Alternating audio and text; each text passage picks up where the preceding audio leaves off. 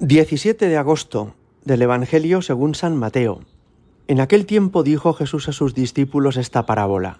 El reino de los cielos se parece a un propietario que al amanecer salió a contratar jornaleros para su viña. Después de ajustarse con ellos en un denario por jornada, los mandó a la viña. Salió otra vez a media mañana, vio a otros que estaban en la plaza sin trabajo, y les dijo, Id también vosotros a mi viña y os pagaré lo debido. Ellos fueron. Salió de nuevo hacia mediodía y a media tarde e hizo lo mismo. Salió al caer la tarde y encontró a otros parados y les dijo ¿Cómo es que estáis aquí el día entero sin trabajar? Le respondieron Nadie nos ha contratado. Él les dijo Id también vosotros a mi viña. Cuando oscureció, el dueño dijo al capataz Llama a los jornaleros y págales el jornal, empezando por los últimos y acabando por los primeros. Vinieron los del atardecer y recibieron un denario cada uno. Cuando llegaron los primeros pensaban que recibirían más, pero ellos también recibieron un denario cada uno. Al recibirlo se pusieron a protestar contra el amo. Estos últimos han trabajado solo una hora, y los has tratado igual que a nosotros, que hemos aguantado el peso del día y el bochorno. Él replicó a uno de ellos, Amigo, no te hago ninguna injusticia, ¿no nos ajustamos en un denario? Toma lo tuyo y vete. Quiero darle a este último igual que a ti. ¿Es que no tengo libertad para hacer lo que quiera en mis asuntos? ¿O vas a tener tu envidia porque yo soy bueno? Así, los últimos serán primeros y los primeros últimos. Palabra del Señor. Es preciosa la parábola que hoy nos muestra la palabra de Dios y vamos a reflexionar sobre varios elementos que nos ha comunicado y que nos pueden resultar muy útiles en nuestra propia vida. Primera cuestión, el reino de Dios no es solamente una gran fiesta, no es solamente el gozo eterno del cielo, sino que implica también una tarea y un trabajo en este mundo. Efectivamente, los misioneros tienen que abrirse paso entre las aldeas y en las selvas, las religiosas que atienden un hospital o un centro educativo desgastan su vida con generosidad por la gloria de Dios, y así también los padres de familia, y los maestros, y los sacerdotes, y todos los cristianos tenemos en este mundo una tarea, un trabajo al que el Señor nos invita. Y esto es importante porque quiere decir que hemos de tomárnoslo en serio.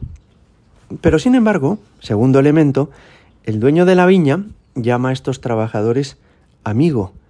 Y es que efectivamente estar invitados a colaborar con Cristo en la redención del mundo es un privilegio y es un regalo que el Señor nos hace. No hemos de sentirnos como empleados o asalariados, sino como amigos del Señor, amigos de Jesucristo, que hemos recibido esta gracia de ser invitados a su gran familia que es la Iglesia. En realidad somos muy afortunados por haber sido bautizados y porque Jesús quiera contar con nosotros. Recordaréis todos cómo a San Isidro Labrador el Señor le envió unos ángeles que le hacían el trabajo del campo. Es decir, que el trabajo que hay que hacer en este mundo lo podría hacer Dios con sus ángeles. Y sin embargo, si nos lo ha encargado a nosotros, es porque confía en nosotros y porque ha querido contar con nosotros. Podemos darle gracias a Dios por este hecho. Tercer dato, se ajusta con ellos en un denario. ¿Cuánto es un denario?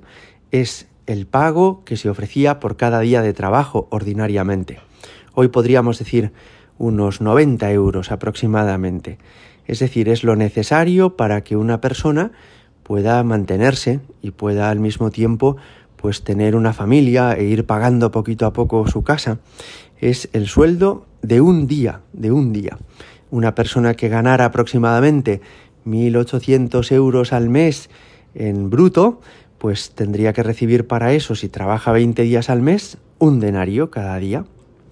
Bien, pues eso es lo que les prometió. Es decir, lo que les prometió es simplemente que les iba a mantener. No les prometió hacerse ricos en este mundo. El servir a Cristo no nos va a hacer ricos en este mundo. Él nos ha prometido llegar al cielo y nos ha prometido que en esta vida no nos faltará lo imprescindible. pero no necesariamente que en esta vida nos va a sobrar. Es muy importante esto, entender que no puede ser lucrativo el servir a Jesucristo en este mundo, que servir al Señor no puede ser un motivo para que nos enriquezcamos, sino que el Señor simplemente nos ha garantizado que no nos faltará lo esencial para vivir. Y entonces, cuarto elemento, los que llevan trabajando desde el principio se quejan, porque dicen, hombre, y este que acaba de llegar ahora, le vas a dar también la, la sustentación, lo vas a mantener igual que a mí.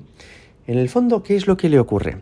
Dos cosas, que se compara con el otro y por eso le envidia, y también, y esto es lo triste, que lamenta su situación de trabajador de la viña, porque le ha dicho a Jesús, le ha dicho al dueño de la viña, yo llevo todo el día aguantando el bochorno y el peso del día.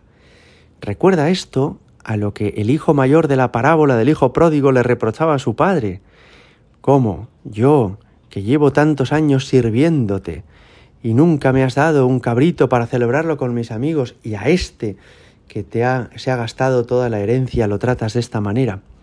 En el fondo, en estos dos personajes, el que se queja em, por ser trabajador de la viña y el que se queja por ser hijo mayor de la parábola, hay el mismo defecto, y es que consideran un agravio, una cruz, estar al servicio de su padre o del dueño de la viña, cuando en realidad deberían estar agradecidos. Has contado conmigo, qué afortunado soy. En lugar de quejarnos, deberíamos darle gracias a Dios, porque cuenta con nosotros. Y el dueño de la viña le responde, ¿vas a tener tú envidia de mí porque soy bueno? Es decir, Dios es muy libre de invitar a su viña a quien le parezca, y de seguir manteniendo a muchas personas aunque no lleven mucho tiempo. Y esto quiere decir que en la vida de la Iglesia no hay derechos adquiridos, que uno no puede decir es que yo llevo más tiempo que tú, o yo he leído más libros que tú, o en esta parroquia llevo trabajando más años que tú. Mira, todos los que estamos en esta parroquia somos igual de afortunados porque el Señor cuenta con nosotros. Y nuestra tarea es un servicio, no es algo que nos haga ganar méritos ante los demás ni ante Dios. Hoy te pedimos, Señor, ayúdanos a valorar lo afortunados que somos porque cuentas con nosotros, ayúdanos a contentarnos con lo esencial para vivir, a no compararnos con los demás, no envidiar a nadie y vivir agradecidos. Gloria al Padre y al Hijo y al Espíritu Santo, como era en el principio, ahora y siempre y por los siglos de los siglos. Amén.